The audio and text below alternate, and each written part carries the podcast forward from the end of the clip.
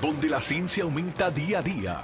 Una sociedad agobiada, marcada por maltrato, sida, cáncer, depresión, suicidio, violencia. ¿Existirá solución?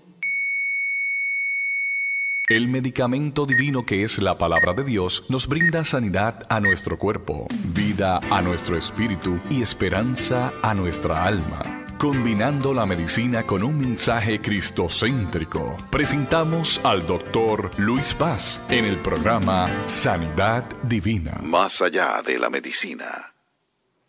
Bienvenidos a su programa Sanidad Divina, Más allá de la medicina. Mi nombre es el doctor Luis Paz, especialista en medicina de familia y para mí es un placer, un privilegio que me permitas una noche más poder entrar a tu hogar y traerte este tiempo de bendición. Un tiempo que el Señor nos da para poder en los medios ah, difíciles, en los tiempos difíciles que nos ha tocado vivir, poder comprender las buenas noticias del Evangelio en nuestras vidas. ¿Sabe algo? El Señor prometió que volvería por nosotros. Y ese es un mensaje que trae esperanza. Porque cuando yo puedo entender que el Cristo de la gloria caminó por la tierra, tomó forma de carne, tomó, forma de hombre, ah, hizo bienes a los hombres y luego fue maltratado, humillado y muerto en una cruz. Yo pensaría, bueno, entonces, ¿cuáles son las buenas noticias de todo esto? Un hombre bueno que es asesinado por, por la gente mala es lo que vemos todos los días. Pero la, la palabra del Evangelio nos recuerda que la historia no culminó ahí. Jesús al tercer día se levantó de entre los muertos y caminó dando señales indubitables de su resurrección. ¿Qué significa esto? Que sí Cristo murió, que sí Cristo fue humillado, que la cruz fue real, pero así como las otras tres fueron reales, también la cuarta es real. Él está vivo. Él se levantó de entre los muertos. Y hubo gente que le vio caminar, que caminó con ellos, que estuvo con ellos, pero más aún, un gran pueblo que le vio ascender y dio testimonio de ello. Eso a mí me da esperanza, porque ese Cristo que ascendió a las alturas también dijo, yo voy a preparar morada, les conviene que yo me vaya les conviene que yo ascienda al Padre, porque yo voy a enviar desde el cielo un consolador, un paracletos, alguien que les va a sostener, que va a estar con ustedes todo el tiempo. Y en Hechos capítulo 2, como veremos en esta noche, ah, vemos que esa promesa se hizo real. El Espíritu Santo descendió sobre sus discípulos. ¿Qué significa eso? Que ese Espíritu de Dios está vivo, está tangible, podemos experimentarlo y nos prepara para que un día Él regrese por nosotros y seamos arrebatados en las alturas. Queridos hermanos, los tiempos difíciles en los que vivimos son simplemente la manera por la cual la humanidad debe de encontrarse con el Dios verdadero. Cuando yo miro la iglesia del primer siglo, me doy cuenta que no fue fácil tampoco para ellos. La gente moría en las, en las calles, los crucificaban en los caminos. Los discípulos, todos ellos murieron como mártires. Muchos de los cristianos murieron ah, en, ah, quemados, fieras los destruyeron, los, se los comieron vivos, los crucificaron, los crucificaron hacia abajo, los degollaron. Un tiempo muy difícil para experimentar la fe, pero podemos observar que el hecho de haber visto el Cristo que se levantó de entre los muertos y haber tenido la presencia del Espíritu Santo, les dio buenas noticias para poder caminar hasta el final. Estoy convencido que este es el tiempo que necesitamos un avivamiento en el cual volvamos a ver la figura de Cristo como el centro de nuestras predicaciones y el poder del Espíritu Santo desatado sobre la iglesia.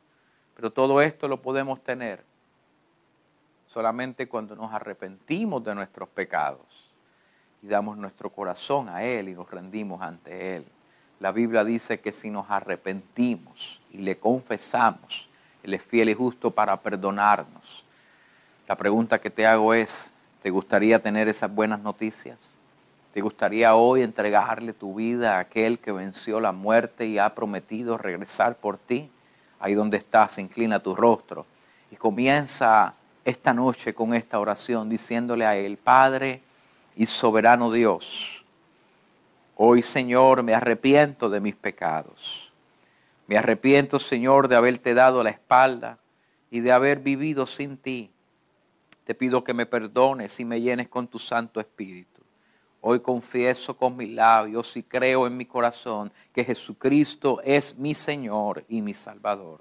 Padre, lo creo en el nombre de tu Hijo amado Jesús. Amén y amén.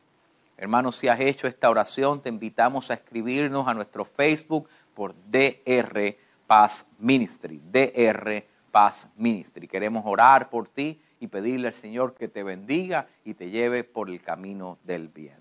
Bueno, en esta noche tenemos un programa maravilloso en el cual tendremos información médica y palabra del Señor, pero quiero comenzar saludando los hermanos y hermanas que se encuentran conectados a través de la radio por Radio Redentor 104.1 FM todos los viernes a las 9 de la noche. Estamos transmitiendo por Radio Redentor, tanto por la radio como a través del el Facebook de Radio Redentor. De igual manera, estamos conectados con la iglesia AMEC, Casa de Alabanza, pastoreada por el reverendo Misraín Esquilín y en el cual el Señor nos ha dado la oportunidad de fungir como ah, pastor asociado de la iglesia AME Casa de Alabanza. Y también estamos a través de CDM Internacional, a través de la televisión, transmitiendo al mundo la palabra del Señor y damos la gloria al Señor por cada uno de ustedes que nos dan el honor de permitirnos entrar a sus hogares y tener este tiempo maravilloso.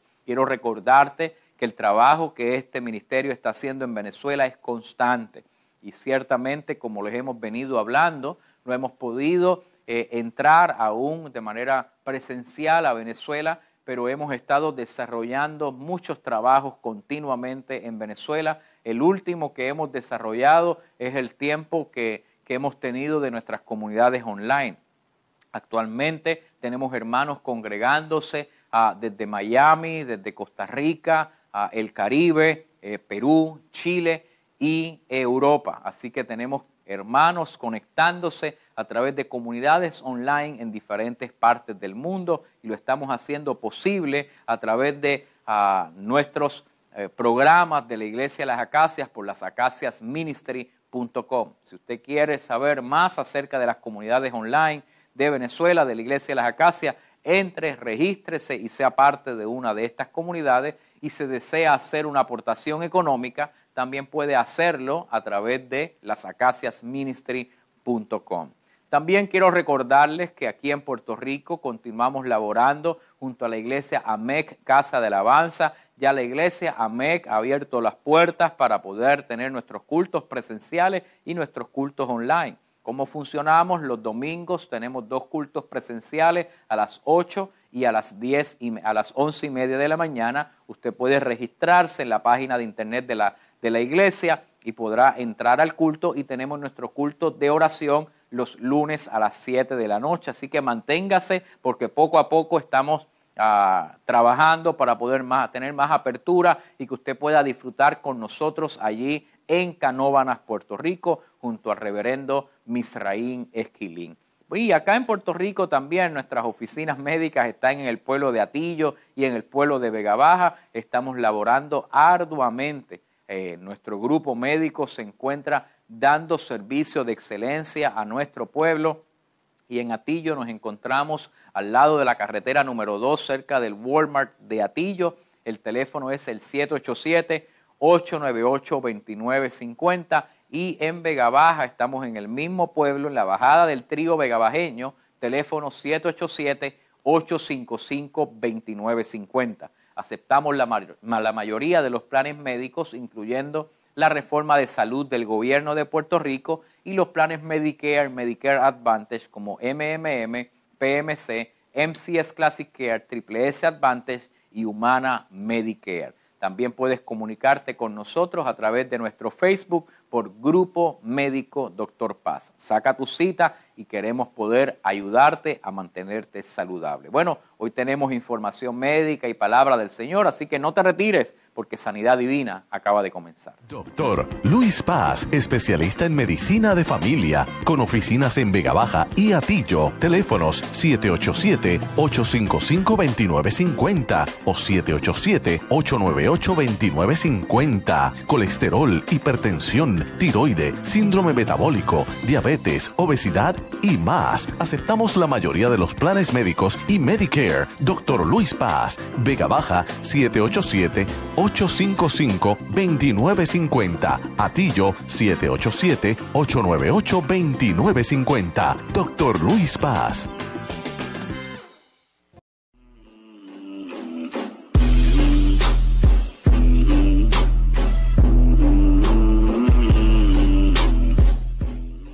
Nota médica. Bienvenidos a esta sección de la nota médica, el momento que podemos sentarnos a la mesa y poder trabajar diferente información médica que tú deseas conocer. Quiero enfatizar que esta sección está eh, diseñada para poder llevar la información correcta ah, de las fuentes correctas.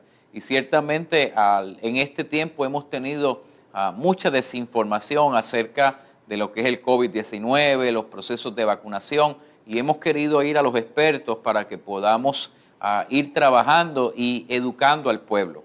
La pasada semana tuvimos con nosotros el subsecretario de Salud del gobierno de Puerto Rico, el doctor Félix Rodríguez Schmidt, que nos estaba hablando del proceso de vacunación en nuestra isla. Y le hemos pedido que retorne al programa para poder hablar acerca de lo que es la vacunación, algunas preguntas que la gente tiene acerca de las vacunas ah, y acerca del, desarrollo de esta vacuna, de estas vacunas del COVID-19 y lo que se espera a la hora de usted colocarse la vacuna. Así que damos las gracias al doctor Félix Rodríguez Smith por estar con nosotros nuevamente. Bienvenido a este programa y gracias por sacar de su tiempo para estar con nosotros. Gracias, doctor, a usted por invitarnos. Yo sé que el tiempo, ¿verdad?, de, eh, suyo es muy importante, la agenda es bien cargada Ah, pero hay una población que tiene preguntas ah, a través del Internet. Han habido mucha mala información, muchas personas que hablan a favor, en contra de la vacuna. Ah, me la pongo, no me la pongo. Estamos en un punto de ya casi un 60% de la población alcanzada, pero queremos llegar a más del 70% y queremos que las personas puedan ir a vacunarse con tranquilidad. Así que nos gustaría que que nos hablara un poco sobre la efectividad de la vacuna, el proceso de la vacunación y qué es lo que eso está causando en el cuerpo. Qué bueno. Eh, realmente quiero abundar en, relación a la efectividad de la vacuna y es que después de vacunar a cierta clase de la población de Puerto Rico, eh, hemos adquirido unos fondos, 10 millones de dólares, para desarrollar sobre aquellos pacientes o personas que han sido ya vacunadas, desarrollar unas pruebas, una de ellas se llama secuenciación, que es para saber si usted ya vacunado ha desarrollado alguna variante eh, y para estudiar esa variante que pudo haber desarrollado. De la misma vez, eh, este dinero aporta para las pruebas de neutralización, que es para saber qué capacidad usted obtuvo inmunológicamente para la protección contra el COVID-19.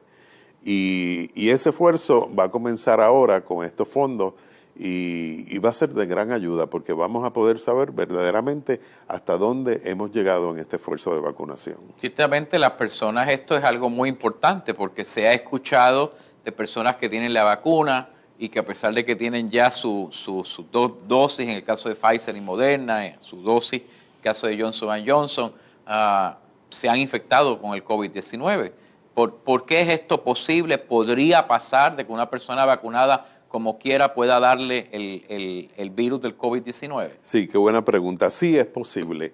Eh, te puede dar una variante del virus y muchas veces ha sido también, han desarrollado el virus, pero es que durante el proceso de la vacunación o quizás previo a la vacunación, ya tenían el virus.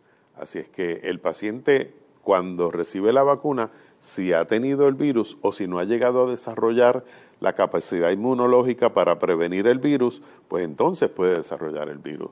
Pero para eso es las pruebas de secuenciación y neutralización, para saber si ya la capacidad la lograron, si ya tú como persona y tú estando vacunado lograste esa etapa de vacunación. De Vamos aproximadamente dos millones de personas vacunadas hasta el, hasta el sol de hoy, quizás un poco más, un poco menos, usted luego nos dice esa, esos números exactos, pero ya yo creo que es un momento donde podríamos decir cuán segura es la vacuna para que las personas que aún no se han vacunado, y, yo conozco más de un paciente que me dice, doctor, después que se vacunen dos o tres primero, entonces yo veo si me vacuno. ¿Cuánta efectividad y seguridad hemos visto en la vacuna en nuestra isla? Bueno, ya se está notando a nivel de que ya la gente está confraternizando en núcleos pequeños, sin, estando ya todos vacunados sin tener que usar mascarilla y no han visto contagio dentro de ese grupo. O sea, cosas que nos indica de que estamos pronto a llegar a esa inmunidad de rebaño. Por ejemplo, en estos días eh, Francia va a hacer un, estudio donde va a tener un concierto masivo con todas las personas con, mascarilla, pero todas las personas vacunadas. Así es que eh, en este momento la vacuna no es requisito de ley, pero vemos que la sociedad está obligando y nos está llevando a ese punto de que seamos vacunados. Porque, por ejemplo, en este concierto masivo están pidiendo que todos lleguen con vacunas. Eh, hay lugares de empleo, de trabajo, que ya les requieren que estén vacunados para poder trabajar en esa empresa. Eh, hay líneas aéreas que te van a requerir que estés vacunado para poder viajar. Los cruceros creo que van a pedir. Los cruceros van a abrir y solamente los únicos que pueden entrar al crucero son aquellos que todavía no tienen indicación de vacunación. Los niños y este, todos los demás tendrán que tener eh, pruebas de vacunación.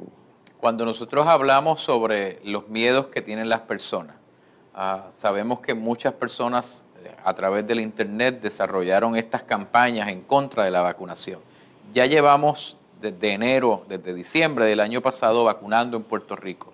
¿Cuánta seguridad hemos visto en la vacuna? ¿Cuántos efectos secundarios, por así decirlo, o si realmente los efectos secundarios han sido mínimos como para darle seguridad a las personas que salgan a vacunarse?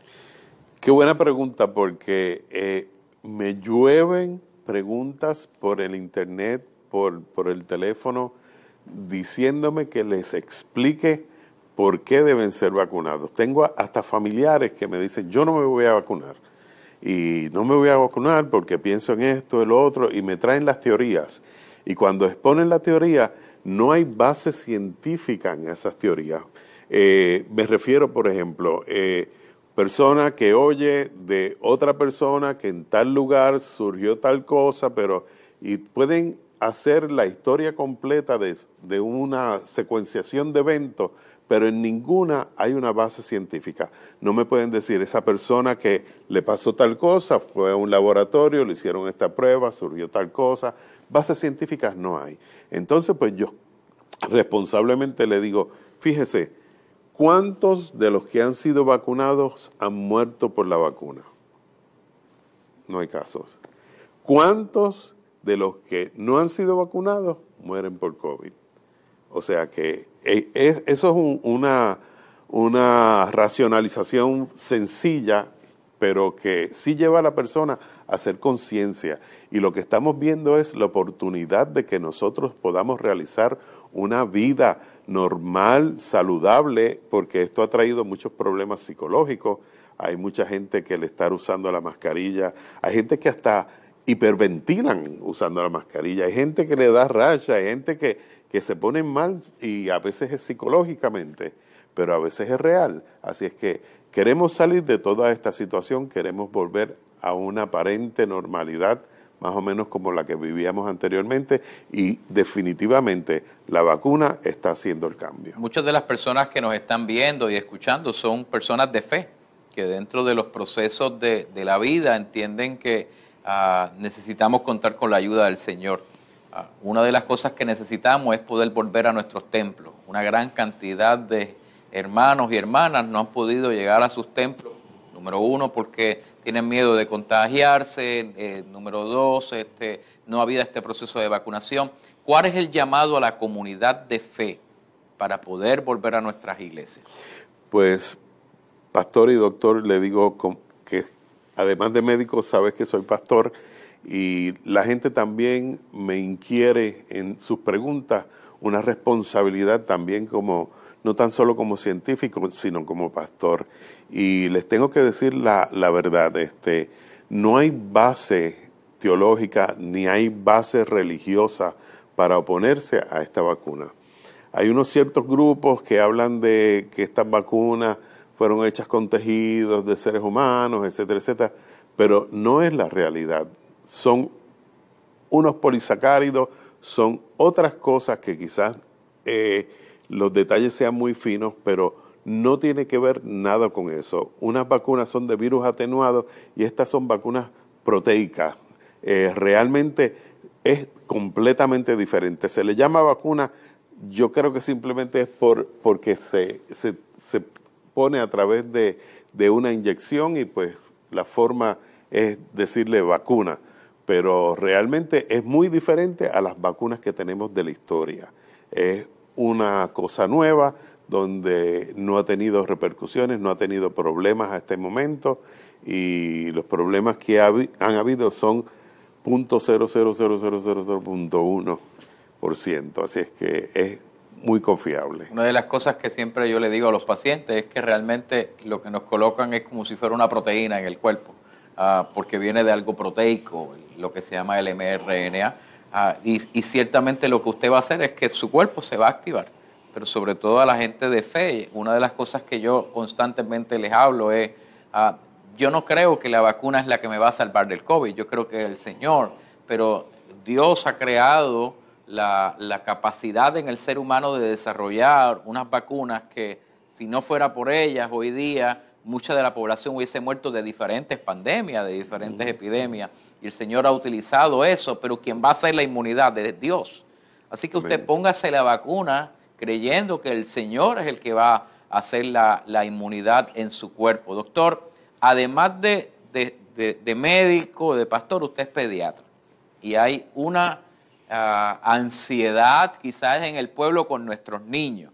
A los niños, a pesar de que no fue la población más impactada por el COVID, ciertamente fueron impactados al no poder ir a la escuela, al no poder ir a, sus actividades cotidianas y poco a poco vemos que eso está eh, comenzando a moverse.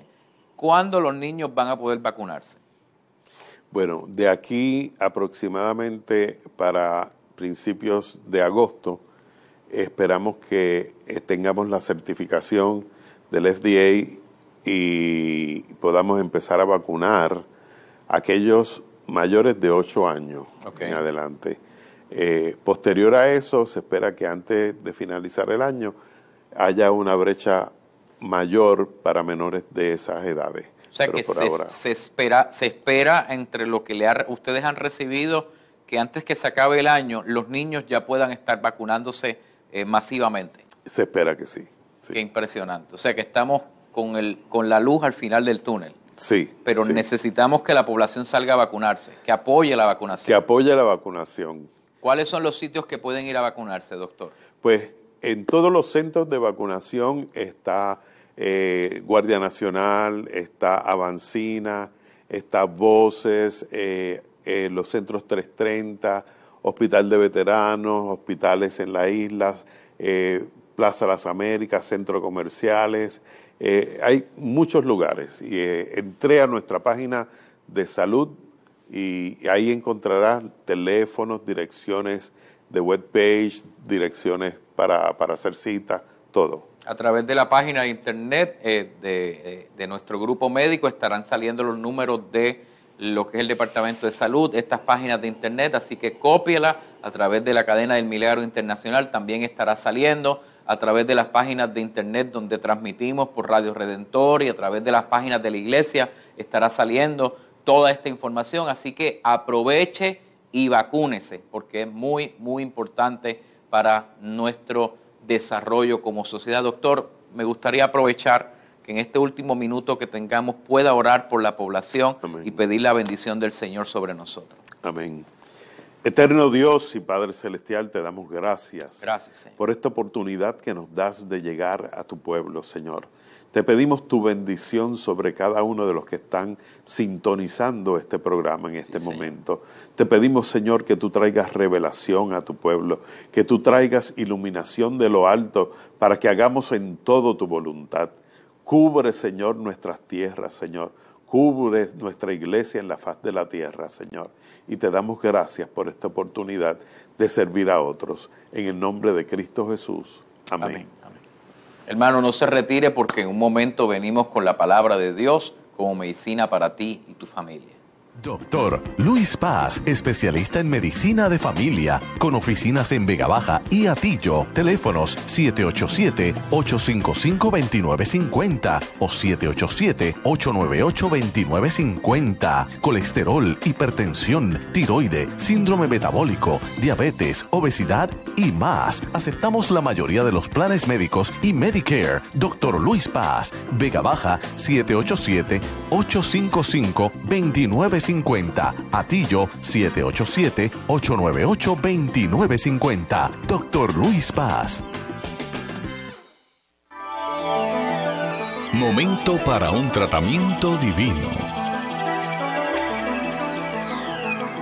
Las pasadas semanas hemos comenzado un estudio acerca de lo que significa Pentecostés para cada uno de nosotros como iglesia del Señor y hablábamos sobre la fiesta que significaba Pentecostés y cómo a los judíos han estado celebrando esta fiesta, los cristianos han estado celebrando estas fiestas, para cada uno de ellos tiene una uh, percepción distinta, una idea distinta, pero hay unos hallazgos históricos detrás de cada una de estas cosas. Para el pueblo judío significa los 50 días luego de haber sido libertados de Egipto, de haber celebrado la Pascua en el momento en que se encuentran ya fuera de Egipto, el Señor, el Jehová, se, se le aparece a Moisés y le da instrucciones, le dice, es importante que cuentes 50 días después de la Pascua y vamos a leer un poco sobre eso en esta noche y puedas hacer una celebración. Eh, esa celebración la vemos en Hechos capítulo 2 que vamos a trabajar en esta noche y es el momento donde el Espíritu Santo desciende. Así que la Iglesia Católica ah, instituyó el hecho de que 50 días después de celebrar la resurrección, del domingo de resurrección, se celebra el día de Pentecostés como la llegada del Espíritu Santo a la iglesia. Para la iglesia protestante significa entonces como el Espíritu de Dios llena a la iglesia, revela eh, la palabra a la iglesia y nos impulsa a predicar el Evangelio. Y para la iglesia pentecostal significa la experiencia carismática de ser llenos del Espíritu Santo. Para cada uno de ellos, Pentecostés es importante.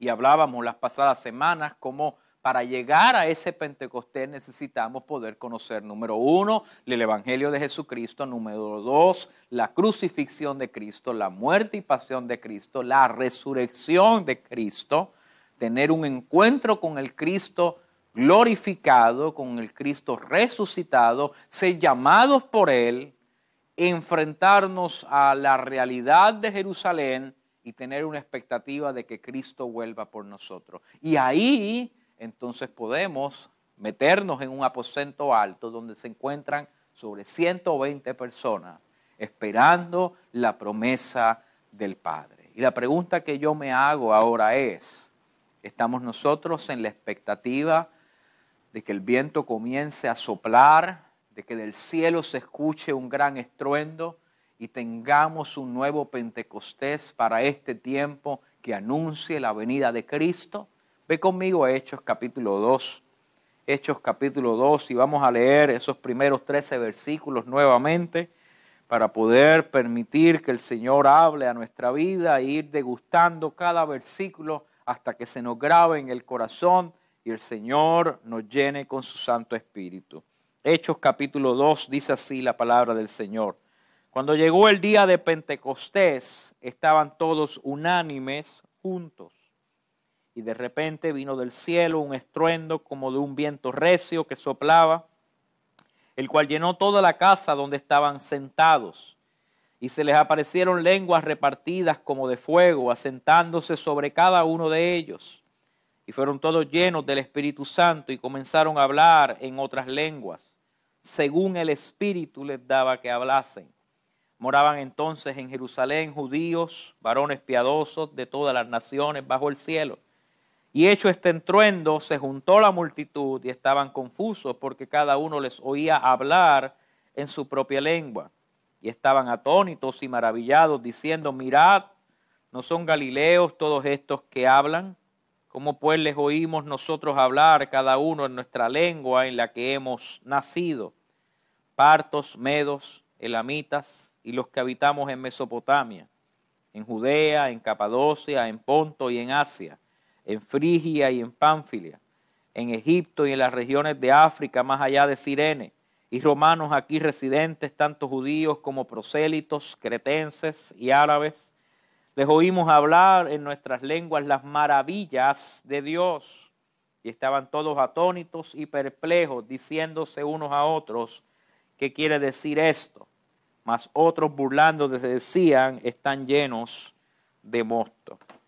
Vemos ese versículo 2, que Lucas, siendo un gran historiador, nos introduce a un momento histórico en medio del relato bíblico. Vamos a ubicarlos. Están habiendo una serie de fiestas. Cuando Jesús va a comenzar su pasión, su muerte y pasión, va a comenzar la Pascua. Y Jesús le dice a sus discípulos, preparen la Pascua, necesario que comamos juntos en esta noche. ¿Se recuerda eso? La famosa ah, cena donde Jesús se sienta con sus discípulos en aquel aposento, parte el pan, dice que de así mismo como el pan está siendo quebrantado, su carne será quebrantada, parte da el vino, les dice, este es el pacto en mi nueva sangre, haced esto en memoria de mí. En ese lugar Jesús, celebrando la Pascua de los judíos, les recuerda a los discípulos lo que será la nueva Pascua. Así que un momento histórico es marcado por otro momento histórico. Jesús muere en la cruz del Calvario, se prepara para otro momento histórico, el cual es el Sabbat, el momento donde ellos van a celebrar y el domingo Jesús resucita, ah, el velo del templo es partido, los judíos se preguntan qué significa esto, hay un gran terremoto y ahora comienza la preparación de unos 50 días para poder celebrar fiestas a Dios en medio de un pueblo tumultuoso. Lucas se coloca en un momento histórico para que el pueblo pueda entender que Él no se está inventando lo que Él está desarrollando. Hay una evidencia que Él ha ido buscando, que ha ido trazando y ha ido colocando las piezas en su lugar de tal manera que la Pascua de los judíos coincide con la muerte y pasión de Cristo y a los 50 días de la Pascua era necesario que los discípulos estuvieran en un aposento alto listos para recibir la promesa del Espíritu Santo. Pero ¿qué significa ese momento histórico? Pentecostés. Para estos 120 que se encuentran, como 120 que se encuentran en Jerusalén, que están en medio de festividades, que se encuentran escondidos en medio de una festividad, que se supone que ellos estén haciendo. Ve conmigo el libro de Levíticos, por favor, ponlo en pantalla. Levíticos capítulo 23, si es posible ponerlo en pantalla. Te voy a agradecer. Levíticos capítulo 23. Y vamos a leer la palabra del Señor en estos versículos del 15 del versículo 15 en adelante, del 15 al 21. Y dice así la palabra del Señor. Y contaréis desde el día que sigue al día de reposo, o sea, viene la Pascua, cuenta un día de reposo, al otro día, desde ese día que ofreciste gavilla de la ofrenda mecida, siete semanas cumplidas serán. Hasta el día siguiente del séptimo día de reposo contaréis cincuenta días entonces ofreceréis el nuevo grano a Jehová. De vuestras habitaciones traeréis dos panes para ofrenda mecida, que serán de dos décimas de efa de flor de harina, cocidos con levadura, como primicias para Jehová. Y ofreceréis con el pan, siete, siete corderos de un año sin defecto, un becerro de la vacada y dos carneros serán holocausto a Jehová con su ofrenda y sus libaciones, ofrenda encendida, dolor grato para Jehová. Ofreceréis además un macho cabrío por expiación, dos corderos de un año en sacrificio de ofrenda de paz. El sacerdote los presentará como ofrenda mecida delante de Jehová con el pan de las primicias. Los dos corderos serán cosa sagrada a Jehová para el sacerdote. Y convocaréis en este mismo día santa convocación. Ningún trabajo de siervos haréis estatuto perpetuo donde quiera que habitéis por vuestras generaciones. Cuando ceguereis la miel, vuestra tierra, no cegaréis hasta el último rincón de ella, ni espigaréis su ciega para el pobre y para el extranjero lo dejará yo, Jehová, vuestro Dios. Interesantemente, estos textos nos muestran lo que significa para los judíos la fiesta de Pentecostés, 50 días luego de la Pascua, ellos han de traer la mejor ofrenda y se comenzará un proceso de celebración en todo el pueblo en el cual ellos dirán, ah, vamos a ayudar al pobre, vamos a ayudar al menesteroso, vamos a ayudar al esclavo, vamos a libertar al que no tiene nada, porque es un tiempo de celebración de celebración grande porque Jehová nos ha libertado de Egipto y Él nos ha dado la grande bendición de ser ahora libres y ya no más esclavos. Sin embargo, vemos a estos judíos metidos en el aposento alto con miedo de sus hermanos judíos.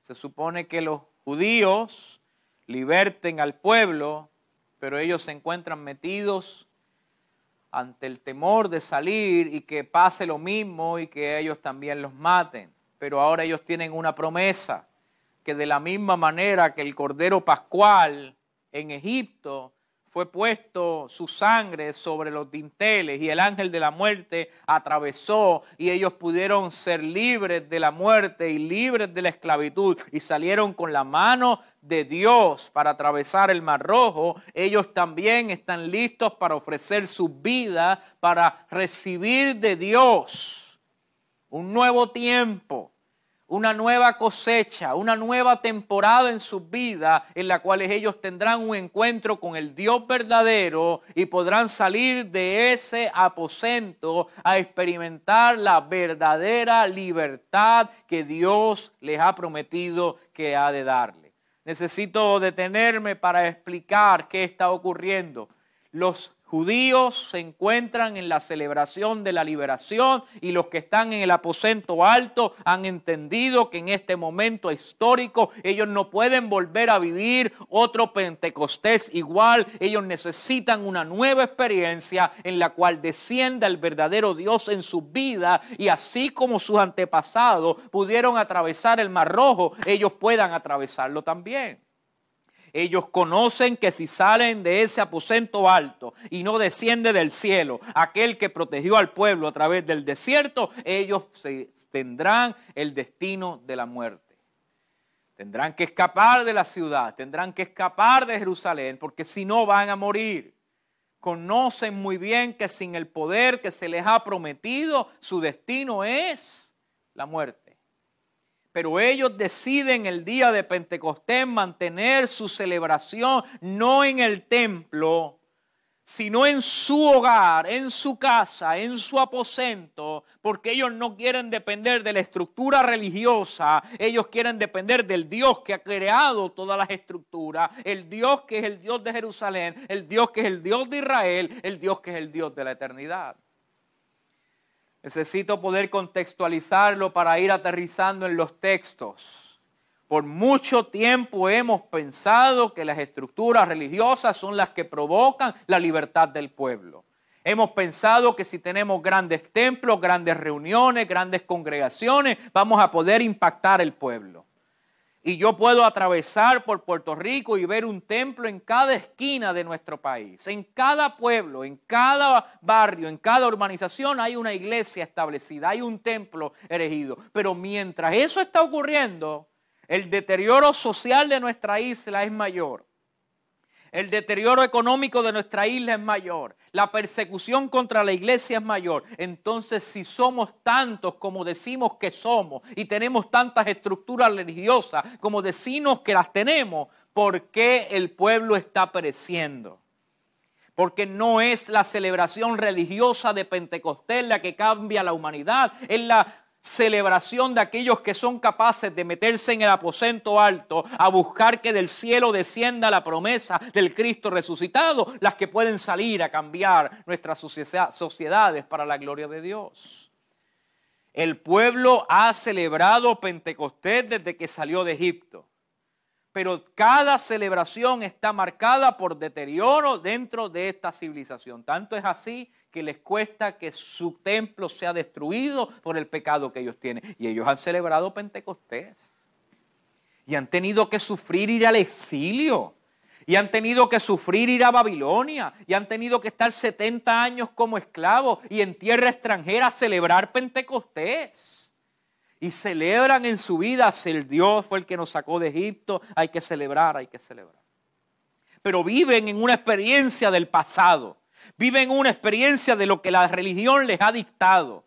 Y ahora Dios agarra a este grupo de hombres y mujeres, los mete en un aposento alto y les dice, no van a celebrar más nada lo que pasó hace 500 años, lo que pasó hace cientos de años. Ustedes ahora se van a meter aquí a experimentar lo que significa Pentecostés, el Dios que les liberta, el Dios que les salva, el Dios que les revela el Cordero Pascual, el Dios que les hace levantarse de este lugar y poder caminar hacia el Mar Rojo en medio de la sociedad en la que estamos viviendo, Dios ha permitido que nuestras casas se convirtieran en aposentos altos, donde comenzáramos a escuchar la voz de Dios y entender que Él es el que nos está libertando. Si tú estás vivo en este tiempo, es porque Dios te ha permitido pasar la plaga del COVID si tú estás vivo en este tiempo, es porque Dios te ha preservado aun cuando el ángel de la muerte ha pasado por nuestra sociedad y millones de personas han muerto por causa de la pandemia. ¿Quiere decir eso que la pandemia se llevó todos los impíos? No. Hubo gente buena que falleció por causa de la pandemia. Hubo gente buena que llegó el momento donde se fueron para la presencia del Señor. Pero nuestras estructuras religiosas fueron conmovidas por la pandemia nuestras estructuras políticas conmovidas por la pandemia, nuestras estructuras económicas conmovidas por la pandemia. No me diga que el Señor no está en medio de este proceso. El Señor ha sacudido los simientes de nuestra tierra y la iglesia por primera vez en años se ha visto limitada de la profesión de sus ritos religiosos y se ha sido llamada a reinventarse en medio de la pandemia para poder experimentar un nuevo tiempo en la vida de la iglesia. Un escritor llamado Bandy escribe acerca de los procesos de la iglesia y del crecimiento de la iglesia. Y Bandy habla acerca de las iglesias que crecen y las iglesias que mueren las iglesias que florecen y las iglesias que envejecen. Y uno se pregunta, ¿será posible que una iglesia envejezca y fallezca? Bueno, mire la cantidad de templos que están siendo cerrados. Los Estados Unidos, cada día más son templos los que tienen que ser vendidos, embargados, iglesias que tienen que abandonar sus templos porque no tienen cómo pagarlos, las iglesias poderosas de hace décadas atrás, hoy, hoy simplemente son iglesias llamadas históricas. Las grandes denominaciones que a través de sus convocatorias llenaban las plazas, llenaban las calles de Puerto Rico, hoy día no tienen ni siquiera la mitad de la membresía que tenían antes. Y la pregunta que nos hacemos es, ¿verdaderamente la iglesia se encuentra creciendo?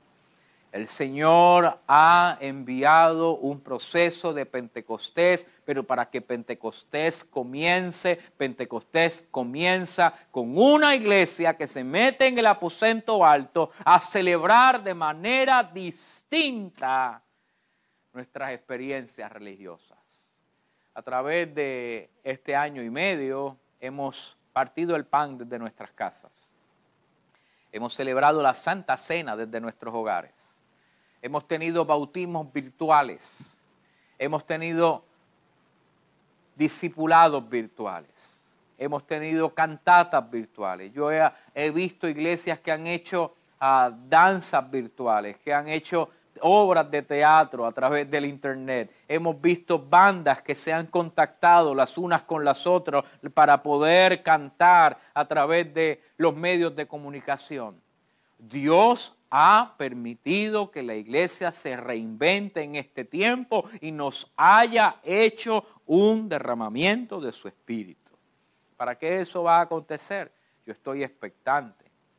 Porque si esta palabra a mí me enseña que Dios permitió que los discípulos se metieran en el aposento alto para poder recibir del cielo el poder de lo alto, yo creo que la iglesia que va a salir de la pandemia va a ser una iglesia más fuerte, va a ser una iglesia dependiente del Espíritu, va a haber una iglesia creciente, va a haber una iglesia que no va a tener miedo de poder hablar, de poder confesar, porque hemos experimentado el verdadero Pentecostés en nuestra vida. Ese día de Pentecostés estaban todos los que estaban allí unánimes juntos es interesante que Pentecostés provoca que nuestras diferencias ya no sean tan importantes. El momento en que nos encerramos en el aposento alto, ya nuestras denominaciones no eran tan importantes. Ya nuestro acento no era tan importante. Ya nuestras culturas no eran tan importantes. Y lo que había de importancia era un profundo deseo de que la igualdad del reino de los cielos se desatara aquí en la tierra. Voy a contextualizarlo para que lo puedas entender. En ese aposento alto hay hombres y hay mujeres juntos buscando el rostro del Señor. Para el pueblo judío esto es casi una herejía, porque cuando el pueblo de Israel iba a acercarse al templo, que es donde la presencia de Dios estaba, las mujeres tenían un lugar donde reunirse y los hombres tenían otro lugar donde se reunían. Cuando nosotros fuimos a Israel, a Jerusalén, y fuimos a acercarnos al muro de los lamentos, hubo que hacer una separación para que las mujeres fueran a un lado donde ellas iban a orar y los hombres fueran a otro a donde ella, donde nosotros íbamos a orar. Este texto no nos dice que en el aposento alto hay una separación de la mujer y el hombre. En este texto no dice que las mujeres se fueron a una esquina del aposento y los hombres se fueron a otra. Dice que todos estaban unánimes y que estaban juntos. O sea que Pentecostés es el momento donde la dignidad del hombre y de la mujer se vuelven igual y ya yo no necesito ponerme por encima de la mujer y la mujer por debajo de mí, sino que todos somos iguales ante la presencia de Dios. Oh, esto yo sé que va a haber gente que me, va a criticar en este momento, pero la palabra del Señor me dice que luego que Cristo desciende con su Espíritu Santo sobre nuestras vidas, ya no hay distinción de hombre y de mujer. El mismo Espíritu que está en el hombre para hablar, está en la mujer para hablar. El mismo Espíritu que está en el hombre para dar dirección, es el mismo Espíritu que está en la mujer para dar dirección. Y Dios ha de levantar profetiza, y Dios ha de levantar diaconisa, y Dios ha de levantar líderes poderosas de en medio de las mujeres para decirle a los hombres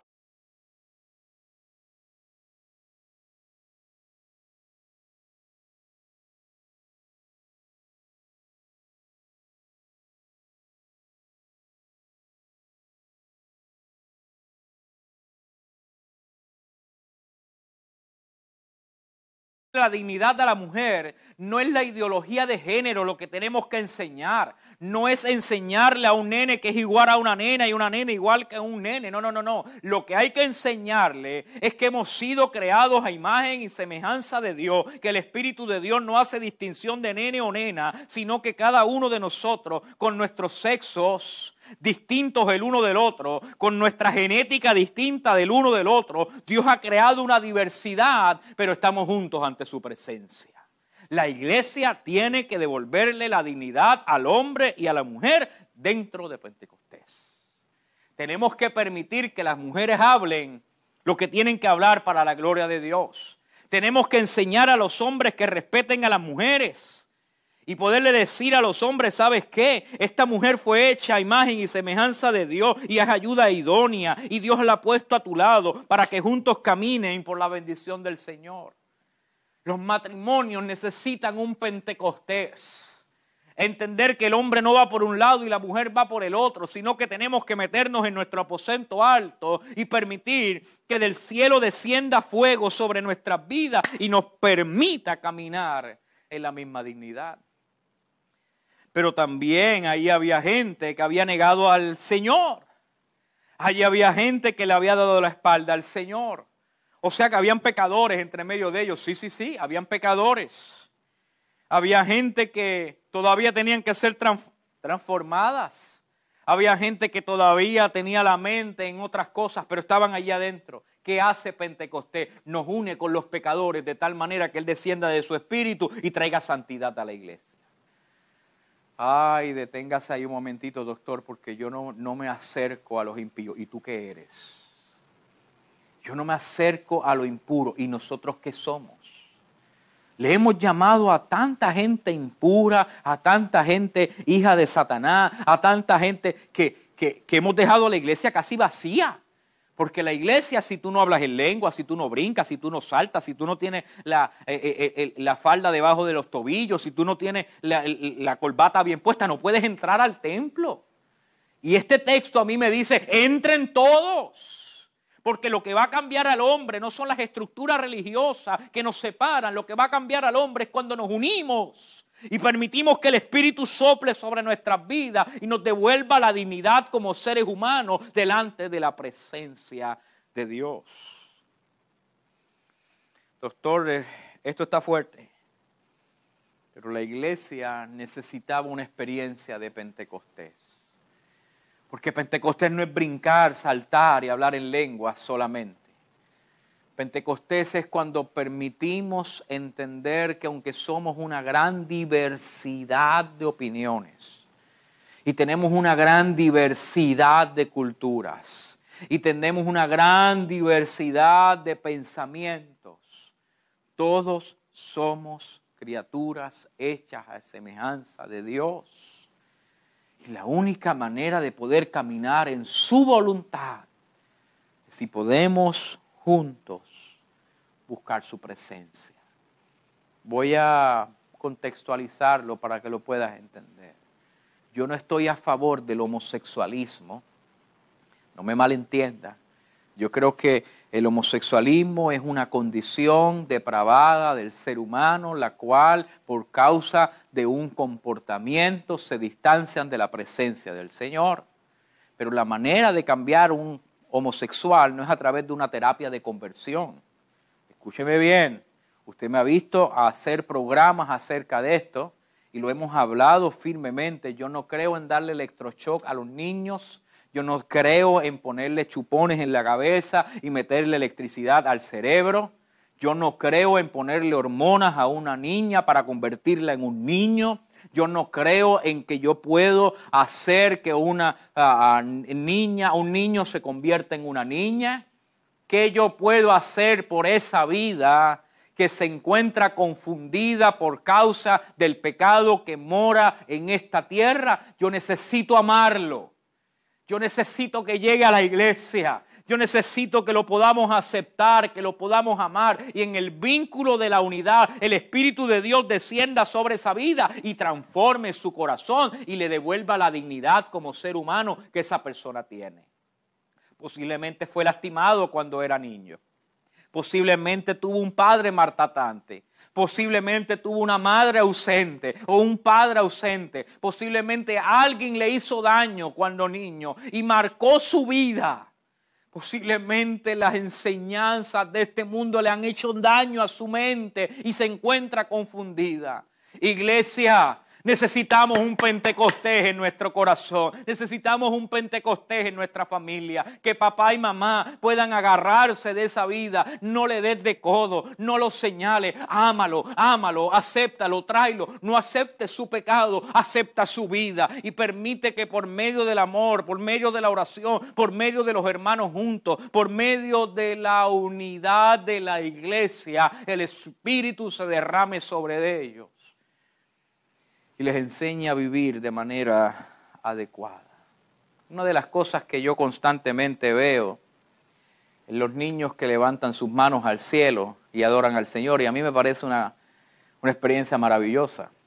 Pero cuando yo veo a un niño levantando sus manos al cielo de uno o dos años, yo sé que en la casa se levantan las manos. Yo sé que en las casas se adora al Señor. Queridos hermanos, Pentecostés nos habla de la manera en la que nosotros unánimes en nuestros hogares hablamos un mismo idioma.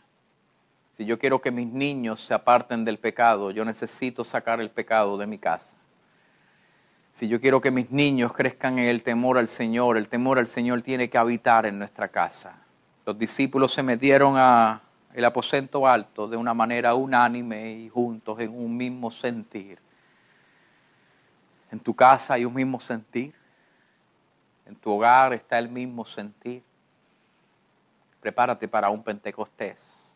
Dios nos sacó de las estructuras religiosas para desintoxicar nuestra mente y nuestro corazón ponernos en un mismo sentir. Vamos a tener diferencias de opiniones, pero algo sí yo estoy seguro. El Señor viene pronto por nosotros necesita una iglesia dispuesta a amarse los unos a los otros y Él desciende su espíritu sobre nuestras vidas. Oremos al Señor. Padre, gracias porque nos llamas nos llama, Señor, a un nuevo Pentecostés. Ayúdanos, Señor, a serte fieles y a descender tu Espíritu, Señor, sobre tu pueblo. Te lo pedimos, Señor, en el nombre poderoso de tu Hijo amado Jesús. Amén y amén.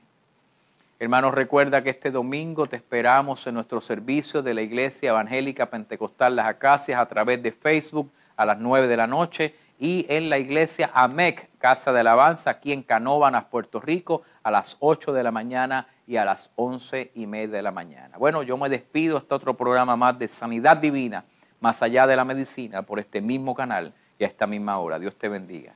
Doctor Luis Paz, especialista en medicina de familia, con oficinas en Vega Baja y Atillo. Teléfonos 787-855-2950 o 787-898-2950. Colesterol, hipertensión, tiroide, síndrome metabólico, diabetes, obesidad y más. Aceptamos la mayoría de los planes médicos y Medicare. Doctor Luis Paz, Vega Baja 787 855 2950 50. Atillo 787-898-2950. Doctor Luis Paz. Sermón Cristiano. También nos puedes escuchar en las siguientes redes sociales. Facebook, YouTube, Instagram, Twitter. Además de las aplicaciones para celulares, Android y iPhone en nuestra página sermoncristiano.tv.